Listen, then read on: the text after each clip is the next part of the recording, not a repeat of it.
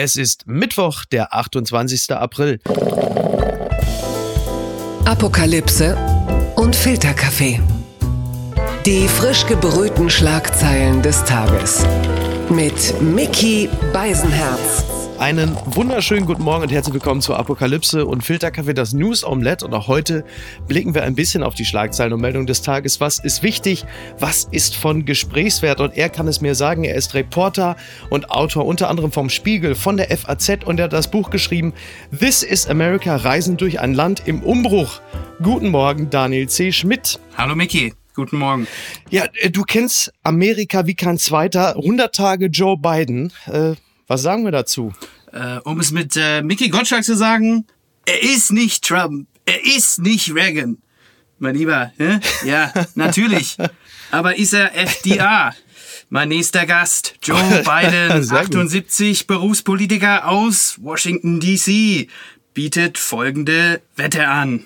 Und so weiter und so fort. Oh, jetzt, ich kann noch nicht mal die Parodie der Parodie, aber äh, was ich damit sagen wollte, ähm, ist, dass Joe Biden wahrscheinlich äh, heute bei seiner Rede vom versammelten Kongress und dann morgen am 100. Tag im Amt sagen wird, dass alles super ist, dass alles läuft. USA, USA, aber ein bisschen durchdachter. Biden Politikstil ist natürlich von seiner eigenen Biografie befeuert. Das ist kein moderner Mann, der ist 78, aber ähm, seine ja, aber der hat doch ein, Aber der hat doch ein Wahnsinnstempo vorgelegt, oder? Ja, äh, ich glaube, dass er so die paar Baustellen, die es gibt, im Land, die wird er schon irgendwie ähm, in dieser Rede und dann auch in der Bilanz nach 100 Tagen so ein bisschen überdecken können mit dem, was gut gelaufen ist. Aber der weiß natürlich irgendwo, wo es hakt. Also es gibt immer noch ein Rassismusproblem, Polizeigewalt, die Waffengesetze, Mindestlohn, Krankenversicherung für alle und, und, und. Also ja. da gibt's genug zu tun. Aber er hat ja wirklich echt eine ganze Menge angepackt in den ersten 100 Tagen. Also alleine sein Impfversprechen ist ja übererfüllt und ähm, er ist der große Versöhner. Das kann man, glaube ich, schon jetzt auch sagen, oder? Ja, man merkt so ein bisschen, dass der erzählerische Überbau fehlt, wenn man so will. Wohin steuern die USA unter ihm? Natürlich irgendwie zurück zur Mitte, wieder Normalität, aber was kommt da wirklich oder was kann man da an, an Bilanz ziehen? Das ist wahrscheinlich nach 100 Tagen noch ein bisschen zu früh, aber er wirkt wie so ein gut gelaunter Herbergsvater für Amerika, leicht bieder, immer nach den Regeln, aber ähm, er weiß, was er tut. Dann kommen wir jetzt zu dem Versöhner, zu dem Joe Biden Deutschlands. Die Schlagzeile des Tages. Unionskanzlerkandidat Laschet holt Merz ins Wahlkampfteam, das sagt die Zeit. Unionskanzlerkandidat Armin Laschet will den Wirtschaftsexperten Friedrich Merz in sein Wahlkampfteam holen. Zitat: Friedrich Merz gehört für mich fest in den Mannschaftskader der Union. Für die Bundestagswahl sagte der CDU-Vorsitzende am Dienstagabend bei einer Videoschalte äh, wie die DPA aus Teilnehmerkreisen erfuhr. Ja, also Friedrich Merz ist jetzt Teil des Wahlkampfteams. Was ist denn da die Aussage? Also Laschet sagt jetzt, äh, wir sind modern, aber nicht zu sehr. So ein bisschen so wie, äh, wie soll ich das sagen, so E-Bike, aber mit Dieselmotor. Oder was passiert da jetzt? Was, was, was hat Laschet vor? Äh, ich werde ihn jetzt nicht nachmachen, aber äh, frei nach Grönemeyer, äh, Merz ist so verletzlich, Merz ist auf dieser Welt unersetzlich. also den muss man, glaube ich, irgendwie ähm, mit ins Boot holen und, und diesen Satz, den er gesagt hat, äh, Friedrich Merz gehört für mich in den Mannschaftskader der Union für die Bundestagswahl. Das heißt ja auch erstmal gar nichts. Mhm. Also Kevin Großkreuz war auch bei der WM 2014 in Brasilien im DFB-Kader. Also okay. den kann man dann verschieden einsetzen, aber an sich wirkt's ja äh, wie ein taktisch mhm. relativ kluger Schachzug, dass man ihn irgendwie nimmt und sagt, komm hier, die, die virtuellen Feuerwehrfeste in der Provinz, das kannst du machen und ähm, dann muss man sich von dem keine Störfeuer anhören und äh, dann kann er auch gleichzeitig irgendwie den Sommer über nicht an der Gegenerzählung stricken mhm. und äh, da ständig irgendwie reingrätschen, sondern Söder machen. auf die eigene Seite holen. Genau. Naja, also es ist ja schon so, dass Laschet darauf verweist, dass Friedrich Merz eine ausgesprochene Wirtschaftskompetenz hat und ähm, wenn man das so ein bisschen raushört, was er da sagt, dann könnte man auch da ein bisschen rauslesen, dass im Falle einer schwarz-grünen ähm, Regierungsbildung, dass wir plötzlich einen Wirtschaftsminister Friedrich Merz bekommen. Das klingt jetzt nicht so unrealistisch, zumindest wenn Armin Laschet äh, seine, seine Andeutung wahr macht. Das ist ja schon ganz spannend. Ich glaube, es geht natürlich auch vieles darum, dass man ein Zeichen setzt in Richtung Osten, wo Friedrich Merz natürlich wahnsinnig beliebt ist und auch bei den Alten ist ja Armin Laschet ja auch nicht unbedingt, ähm, also bei den Alten und bei der Jungen Union, was ja streng genommen dasselbe ist, ähm, da setzt man natürlich schon ein Zeichen und sagt, hey, wir binden diesen März ein, der ist für euch nicht komplett verloren. Andererseits ähm, Friedrich Merz in sein Team zu holen und den an seiner Seite zu haben, das ist ja so ein bisschen, als sagt man so, als Zweitimpfung nehme ich jetzt mal Sputnik, einfach mal so testhalber, mal gucken, was es bringt. Das kann helfen, das kann dich aber auch komplett umhauen. Ja, ja, hier in Amerika, man kennt es irgendwie, dass man, äh, wenn man dann irgendwie in den Vorwahlen den, den ärgsten Feind, äh, politischen Feind besiegt hat, dass man den umarmt und dann sagt, komm hier, äh, ich nehme dich als Abgesandter und schicke dich dann dahin, wo du deine Fans hast, äh, damit die Leute wissen, ach komm, den gibt's noch, der ist mit dabei und der lenkt auch die Politik mit und gleichzeitig kann dann Merz sich auch in Stellung bringen, wie du sagst, Wirtschaftsminister oder ähm, fühlt sich auf jeden Fall gebraucht und, und ähm, ist dann nicht ganz abseits und ähm, funkt dann nur dazwischen. Blattgold. Die FAZ schreibt, mehrere Länder preschen mit Erleichterung für Geimpfte vor. Vollständig Geimpfte und Genesene sollen auch in Hessen, Bayern und Thüringen von der Testpflicht befreit werden. Und zwar schon bevor die Verordnung des Bundes fertig ist. Hausärzte kritisieren die Ergebnisse des jüngsten Impfgipfels. Ja, äh, ich bin ehrlicherweise überrascht, dass es da überhaupt irgendwelche Ergebnisse war, äh, äh gab. Und jetzt ist es ja auch so, wie bei jeder MPK ist es dann auch schon wieder so, dass dann danach der Erste auch direkt wieder ausschert. In diesem Falle ist es, schauen Sie, mein Platz ist in Bayern. Mhm. Markus Söder, der sagt, schauen Sie, der Mai wird ein hellerer Monat. Ja. Und was er auch vorhat, ist, dass er die Impfpriorisierung bereits im Mai aufheben will. Das heißt, auch da ist er wieder Early Adopter. Und jetzt für uns auch eine gute Nachricht. Naja, wobei bringt uns beiden nicht viel, weil wir nicht in Bayern wohnen. Denn in Bayern sollen Journalisten auch bereits in Impfgruppe 3 eingereiht werden. Und das gilt, soweit ich weiß, sogar selbst für Journalisten von der Bunden beispielsweise. Also selbst die können sich Hoffnungen auf eine Impfung machen, weil sie wohl auch zu so einer Art kritischer Systemrelevanz gehören.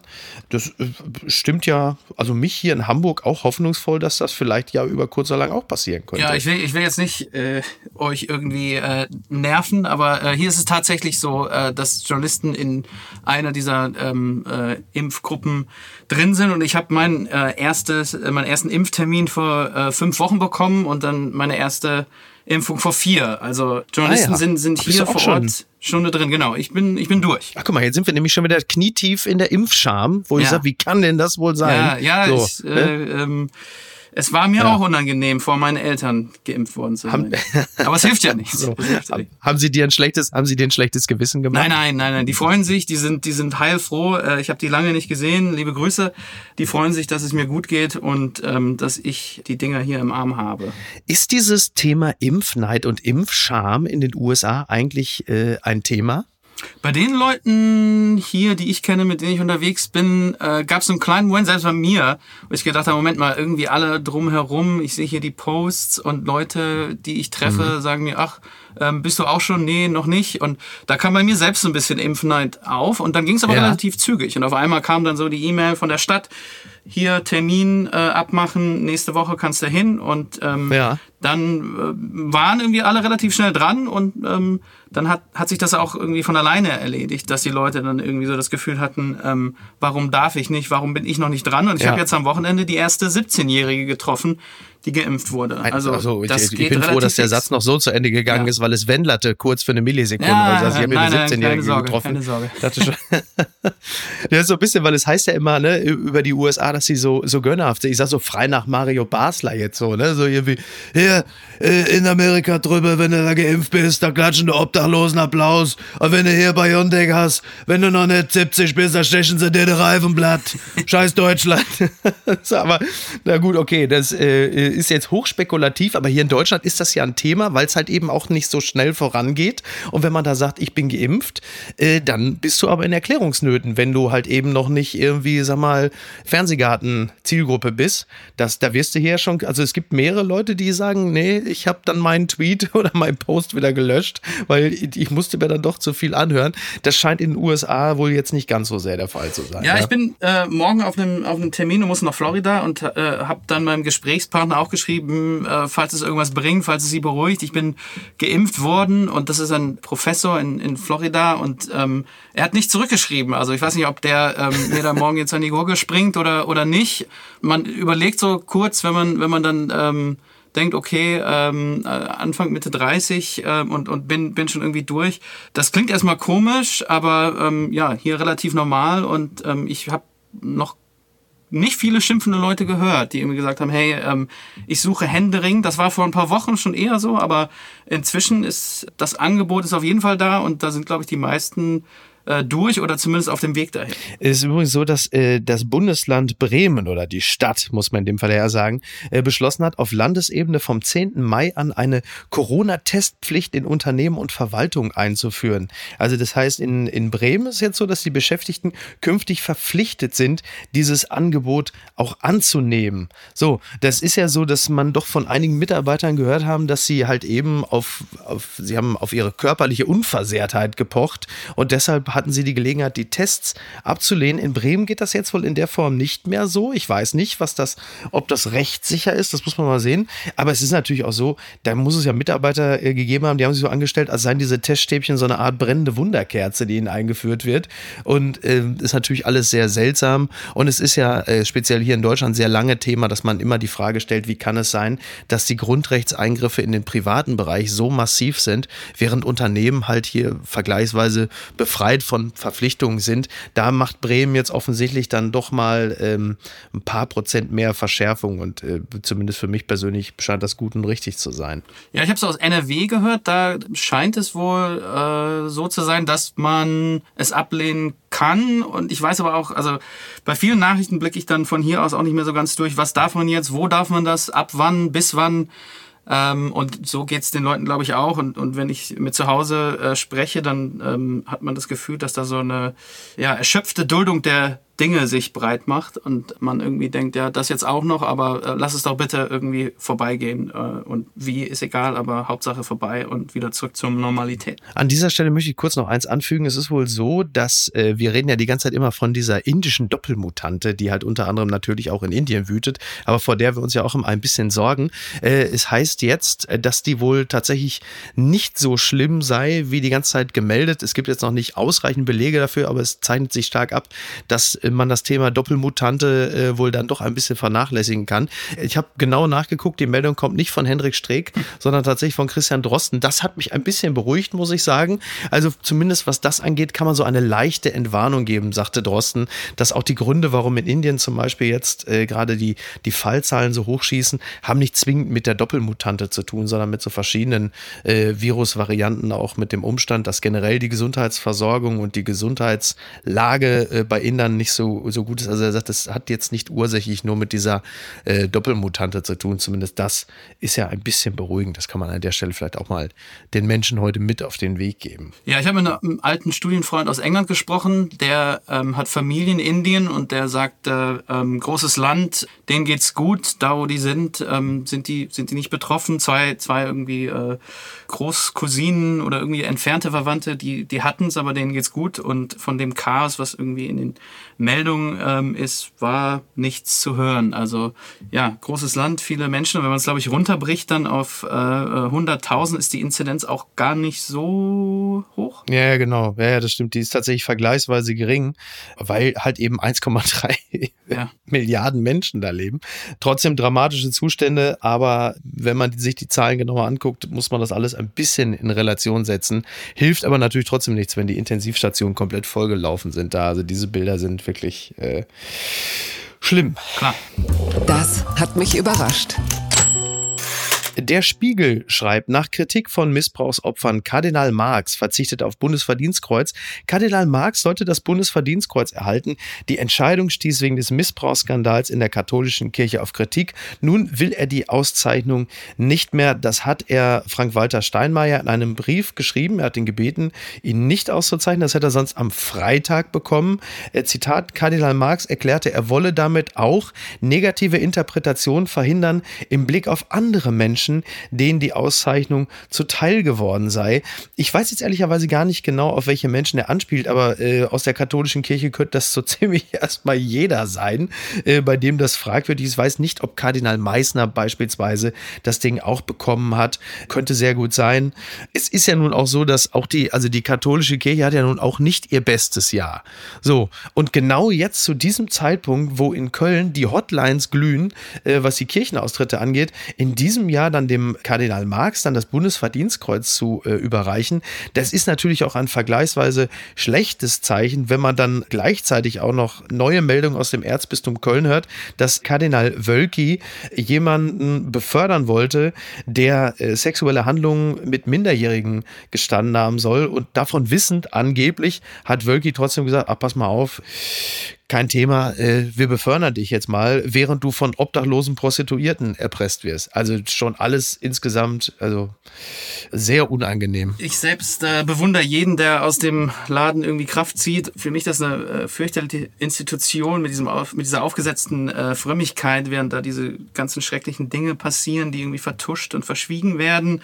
Und ich sage das als Katholik selbst. Aber was, was Kardinal Marx angeht, muss ich ehrlich gesagt äh, sagen, für mich war das kompletter Barbara Streisand-Effekt. Ähm, ich wusste gar nicht, dass er das äh, bekommen ja. sollte und jetzt habe ich erst davon gehört, weil er es abgelehnt hat. Also ja, ja, tatsächlich. Bei mir ist es auch so. Ich gehe aber mal davon aus, wäre es am Freitag dazu gekommen, äh, dann hätte, hätte man ihn vermutlich dann doch auch mit einem eigenen Hashtag bedacht. Also so ganz, so ganz unterm Radar durchfliegen kann man dann doch nicht, wenn man das Bundesverdienstkreuz bekommt. Auch wenn ich fairerweise sagen muss, was ich in den letzten Jahren gesehen habe, wäre schon als das Bundesverdienstkreuz gekriegt hat, äh, da wäre es jetzt vermutlich auch nicht mehr drauf angekommen. Ja, ja, das habe ich mir auch gefragt. Äh, ist es das überhaupt noch wert? Das äh, hat doch inzwischen auch jeder halbwegs erfolgreiche Schraubenmagnat aus OWL im Büro hängen, oder?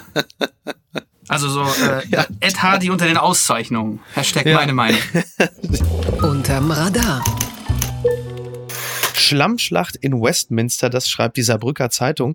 Der britische Premier Boris Johnson gerät zunehmend unter Druck. Ihm wird vorgeworfen, er habe die Renovierung seiner Dienstwohnung heimlich von privaten Spendern bezahlen lassen. Außerdem soll er 2020 einen zweiten Lockdown mit drastischen Worten abgelehnt haben. Ja, es ist schon ganz interessant. Es ist so, er soll wohl äh, seine, seine Wohnung in der Downing Street äh, wohl ein wenig ähm, renoviert haben lassen. Und es wird spekuliert, die Rechnung soll bis zu 200.000 Pfund, also 230.000 Euro teuer gewesen sein, obwohl dem Premier jährlich maximal 30.000 Pfund für Ausbesserungsarbeiten in den privaten Gemächern zur Verfügung stehen. Deshalb hätten private Spender die Kosten übernommen. Und das alles sind Infos, die bekommt man von Johnsons ehemaligen Top-Berater Dominic Cummings, der jetzt irgendwie wieder zurückkommt, so wie Joe Gerner. So, mit mir haben sie nicht gerechnet. Mist, ja, Dominic Cummings ist, äh, das ist eine interessante Figur. Das ist irgendwie so äh, Boris Johnson, äh, ein Mann, Wahlkampf-Kamper, der, der Rasputin der mhm. britischen Politik, nur mit deutlich weniger Haar. Das ist, glaube ich, so diese alte äh, Oxford-Clique, die da jetzt so auseinanderbricht und äh, der ja irgendwie im Dezember äh, gehen musste und das alles nicht so schön war, obwohl er mhm. eine Zeit lang der Ideengeber für, für Johnson war. Ähm, und jetzt ähm, kommen diese ganzen Sachen hoch und man fragt sich, ja, wer, wer sticht das durch? Er selbst ähm, dementiert ja, aber ähm, das ist alles sehr, sehr heikel. Ja, ja, total. Also ich meine, 200.000 Pfund für private Ausbesserungsarbeiten und Renovierung und das dann noch von privaten Spendern bezahlt, das geht natürlich gar nicht. Es sei denn, du bist in der CSU, dann ist das natürlich überhaupt gar kein Thema. Das, andere ist, das, das ist, ist dann was. Bitte schauen Sie, bitteschön, wir sind hier in Bayern. Aber das ist ein ganz anderes Thema. Interessant ist auch das, was äh, Boris Johnson sonst noch so vorgeworfen wird. Äh, unter anderem ein brisantes Zitat, als es um einen weiteren Lockdown ging im vergangenen Herbst. Da soll Boris Johnson eben diesen abgelehnt haben mit den Worten, sollen sich die Leichen doch zu Tausenden stapeln. So. Er, er sagt natürlich, dass das Quatsch sei, völlig klar. Alle sagen jetzt natürlich, das ist ja ungeheuerlich. Also wenn das wahr sein sollte, muss er zurücktreten. Jetzt mal ganz, also die Wortwahl geht natürlich überhaupt nicht, keine Frage. Und das steht einem Premier jetzt auch nicht besonders gut zu Gesicht. Aber faktisch ist das doch die Marschrichtung, die nicht wenige Regierungschefs, übrigens auch inklusive Deutschland bis zu einem gewissen Grad, ja einfach aber auch vorgenommen haben. Also dieses, wir nehmen billigend in Kauf, dass wir im Zweifel tausende Tote am Tag haben, um einen weiteren Lockdown zu verhindern. Das ist doch exakt das, was wir hier in Deutschland auch hatten, als man sich äh, mit so Teil-Lockdowns durchgewurstelt hat und tausend Tote am Tag in Kauf genommen hat. Niemand hat es so formuliert, weil es halt einfach zynisch, menschenverachtend und bitter ist. Aber realpolitisch war es doch genau das. Ja, kannst du natürlich nicht machen, aber äh, diese Abwägung musst du dann wahrscheinlich irgendwie treffen und sagen, ähm, wie machen wir es? Entweder ähm, machen wir komplett dicht und dann äh, gehen die Zahlen runter, dann wird aber die Wirtschaft und ähm, die Leute, die Arbeit brauchen und die ihre Miete bezahlen müssen, die werden dann leiden ähm, oder wir müssen irgendwie versuchen, das Ganze am Laufen zu halten und mit anderen Regeln irgendwie da durchzukommen. Und das äh, beides funktioniert wahrscheinlich nicht, wenn, wenn die Zahlen zu hoch sind. Und da ist äh, die Frage, ja, hat er das so gesagt, hat er es nicht gesagt? Das ist natürlich, äh, ja, weiß ich nicht, ob die alte äh, Gossip-Regel da ähm, äh, zieht. Wenn sowas einmal im Umlauf ist und er das als äh, Total Rubbish abtut, dann ist die Wahrscheinlichkeit wahrscheinlich, wahrscheinlich hoch, dass er Leichen, äh, äh, anstatt Leichen hat er wahrscheinlich Körper gesagt und dann lässt sich das irgendwie leicht äh, dementieren als, als nie gesagt aber äh, das weiß man nicht. Ich weiß nicht, ob das je irgendwie äh, rauskommt. Ich habe äh, Boris Johnson mal in, in London, ähm, ist er mir mal auf dem Rad entgegengekommen vor, vor Jahren. Da hat er äh, Rucksack auf, äh, äh, seinen blauen Anzug und so Hosenklammern am Bein und war, war da unterwegs. Die blonden Haare sprossen aus dem Luftschlitzen mhm. des Fahrradhelms und er sah aus wie, wie Bebop von den Teenage Mutant Hero Turtles und, äh, und kurfte da irgendwie so fluchen die Autos und äh, ich habe das Gefühl, dass der ganz gut weiß, wie man ähm, heikle Situationen umkurft und auch wahrscheinlich da irgendwie wieder rauskommt. Ja, vor allen Dingen heikle Situationen um Kurven, die er vorher selber geschaffen hat. Er ist im Grunde genommen sein eigener äh, Fahrradunfall, um den er dann aber noch drum rumfährt. Muss man auch erstmal schaffen, ne? Ja, ja, also ähm, der hat genug Skandale und ähm, äh, Fettnäpfchen ähm, auch schon nicht umkurvt. Also aber irgendwie hat das immer wieder äh, zu was gebracht. Das ist irgendwie, glaube ich, die Story bei, bei dem, dass er trotz allem da ist, wo er ist. Unbegrenzte Unmöglichkeiten. Gewaltiger Alligator überrascht Fußballer des FC Toronto. Das meldet NTV. Ein Alligator auf dem Spielfeld hat im Training des FC Toronto vor dem Champions League Viertelfinale gegen Cruz Azul für Aufsehen gesorgt. Ja, es, es gab wohl eine Art Trainingsspiel in, in Tampa in Florida, wo die gerade sind. Und dann äh, war da plötzlich ein Alligator. Zitat äh, eines Spielers. Es war ein Alligator, ein großer Alligator. Wir haben in der Mannschaft darüber gesprochen, aggressiv zu sein und keine Angst zu haben. Aber daran hatten wir nicht gedacht. Achso, das sagte der Trainer der Mannschaft. Ja, es ist ja nun mal so, das ist ja kein Riesengeheimnis, wenn du da in, in Florida bist, auf einem Grün äh, und das ist in der Nähe vom Wasser, dann kann das halt mal passieren, dass da so ein altes äh, Reptil vor dir steht. Wobei ich fairerweise sagen muss, als Fußballer, ich hätte bislang äh, immer noch deutlich mehr Angst vor Haaland als vor so einem Alligator. Aber das ist vielleicht noch meine persönliche Meinung. Äh, du bist ja, du bist ja in den USA, gut, jetzt in Washington Washington äh, habt ihr ja gerade selber ein altes Reptil quasi aus dem Weißen Haus getrieben. Ja. Aber ähm, hast du ähm, ähnliche Erfahrungen mit der äh, dortigen Fauna gemacht? Äh, nee, ich war mal als kleines Kind äh, in Florida. Das ist das erste Mal, dass ich in den USA war. Und da haben wir, ich nehme mal an, meine, meine Eltern ähm, eine, eine teure Everglades-Tour gebucht und ähm, ja. wollten uns unbedingt diese Tiere zeigen. Wir haben nicht einen einzigen ähm, gesehen. Und die, die Jungs irgendwie, die sich dann, diese, diese Tourguides, die sich gegenseitig ähm, mit Walkie-Talkies anriefen, wo die jetzt sind. Und immer, wenn wir da hinkamen, war keins da. Und ich sah nur am Ende. Trotzdem war äh, irgendwann der Hund weg, ne? Ja, ja, genau ich sah, ich sah dann irgendwie nur die Scheine wechseln zwischen meinem Vater und diesem Typen und ich war irgendwie neun oder zehn. Ähm, äh, also es war bestimmt irre teuer und wir haben nicht einen einzigen gesehen und dann äh, sind wir irgendwie da die Straße vom Parkplatz runter und da den Highway lang und da lagen sie dann da in der Sonne. Also äh, die sind tatsächlich irgendwie da äh, äh unterwegs, auch in Menschennähe. Ja. Ich finde Tiermeldungen natürlich immer super. Ähm, ich äh, bin Gott sei Dank irgendwie auf dem Sportplatz noch keinem äh, über den Weg gelaufen, aber wenn ich jetzt nach Florida fahre, werde ich mir das irgendwie, werde ich mich daran erinnern und aufpassen, wenn ich da in, in Wassernähe bin. Gucken mal, wer da spricht. Glancing at your phone quickly prompts other people to do the same. Das meldet New Scientist. Äh, Zitate, when a person looks at their mobile phone around, half the people nearby will start checking their phones within 30 seconds. Wir kennen das ja, dass wenn Menschen gähnen, dass das ansteckend ist. Aber äh, was diese Studie besagt, ist, dass halt, wenn Leute ihr iPhone checken, dass die Menschen drumrum, also da ein Gutteil dazu neigt, äh, es ihnen gleich zu tun. Man spricht in diesem Falle vom sogenannten Chamäleon-Effekt, also dass man äh, Mimikrie betreibt und dann, äh, dann versucht, also quasi die Menschen um sich herum äh, zu imitieren. Das kennt man ja nicht nur vom Gehen, sondern auch von anderen Verhaltensweisen. In diesem Falle ist der, also der Chamäleon-Effekt ist ja eigentlich, dass man selber verschwindet, aber das, was wir ja lernen, ist, sobald man das Smartphone benutzt, verschwinden halt einfach alle Menschen drumrum und zwar teilweise über Stunden. Ähm, geht dir das auch so? Ja, klar, kennt man natürlich irgendwie. Ne? Der eine guckt, man guckt auch, weil ähm, hat man was verpasst oder was, was ist los? Da musst du nicht mal irgendwie äh, bimmeln und, und irgendwelche Einmeldungen kommen. Ähm, Ach, ich find's okay. So sind wir, glaube ich, irgendwie einfach. Äh, schlimm wird's ja nur, wenn man irgendwie nebeneinander sitzt und dann den, den anderen antext und sagt, hey, mhm. guckst du auch gerade aufs Telefon? Ähm, Kinder, unterhaltet euch mehr. Redet miteinander. redet doch, um Gottes Willen, redet doch um. Es sei natürlich, es sei natürlich, es, es poppt gerade eine interessante Bild-Push-Mitteilung Bild auf, was weiß ich. Julian Nagelsmann hat sich einen neuen Anzug gekauft oder so. Dann muss man natürlich, dann, dann ist völlig geil. Dann, dann ist man entschuldigt, würde ich mal sagen. Das gibt's doch gar nicht.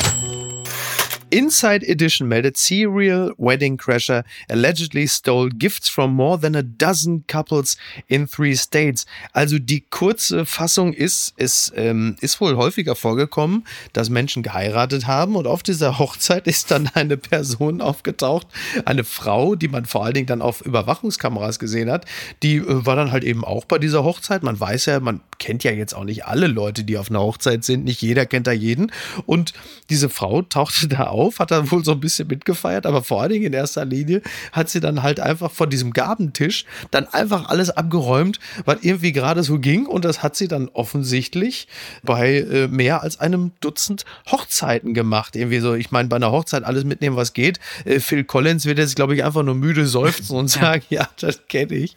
Aber das finde ich ja schon, finde ich ja schon interessant. Ja, normalerweise ist ja immer irgendwer was Nützliches dabei, wenn man da so blind vom, vom Tisch was, was abgreift bei Hochzeiten. Ähm, äh, manchmal auch äh, totaler Scheiß, ja. aber ähm, das ähm, wird ihr wahrscheinlich egal gewesen sein. Ähm, ja, ansonsten ist wahrscheinlich die einzige Lehre, die man daraus ziehen kann, dass die Paare mal lieber ein Spendenkonto äh, hätten einrichten sollen, irgendwie für, für einen guten Zweck, äh, ja, statt Geschenke irgendwie anzusammeln. Ähm, vielleicht für äh, die Renovierung von Boris Johnsons Dienstwohnung zum Beispiel. Ganz weit vorne.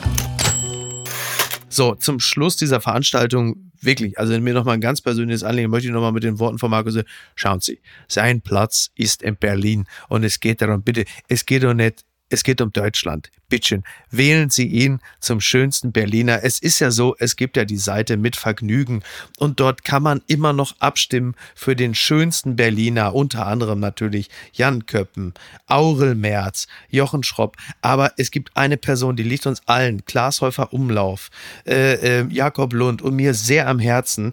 Es ist natürlich, äh, der Mann feiert Echsensabbat in Friedrichshain. Es ist der Gordon Gecko von Florida TV. Nicht the special one, the normal one. Nein, the Leguan. Thomas Schmidt. Es ist wichtig, bitte, bitte voten Sie für ihn, stimmen Sie ab unter www.mitvergnügen.com slash 2021 slash Abstimmung minus schönste, also schoenste, minus Männer, minus Berlins, minus Berliner, fragt mich nicht, Einfach draufgehen. Wirklich, es ist wichtig. Thomas Schmidt muss schönster Mann Berlins werden. Das ist doch klar.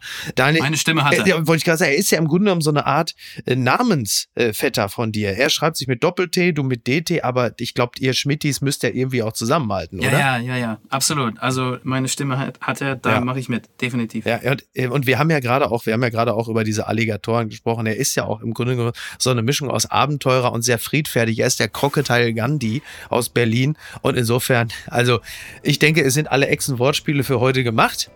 Daniel, ich bedanke mich ganz herzlich bei dir. Das hat mir große Freude gemacht. Ja, mir auch. Vielen, vielen Dank. Du bist ja ein treuer Hörer dieses Formates. Jetzt bist du ja, Daniel, du bist jetzt Familie. Bada bang. Bada bang. Ja, vielen, vielen gut. Dank. Dann fühl dich herzlich wieder eingeladen. Ja, sehr gerne. Bis zum nächsten Mal. Mach's gut. Hat mich Bis gefreut. Denn. Vielen Dank. Schönen Gruß nach Deutschland. Ciao, ciao. So, genau, jetzt darf ich es endlich mal sagen. Liebe Grüße nach Washington. Bis bald. Bis bald. Du bist jetzt unser Elmar Thewissen. Wie geil ist das denn? Sehr geil. Ciao. Tschüss. Ciao. Apokalypse und Filtercafé ist eine Studio Bummens Produktion mit freundlicher Unterstützung der Florida Entertainment. Redaktion Niki Hassania. Produktion Laura Pohl. Ton und Schnitt Niki Franking. Neue Episoden gibt es jede Woche montags, mittwochs und freitags, überall, wo es Podcasts gibt. Stimme der Vernunft und unerreicht gute Sprecherin der Rubriken Bettina Rust.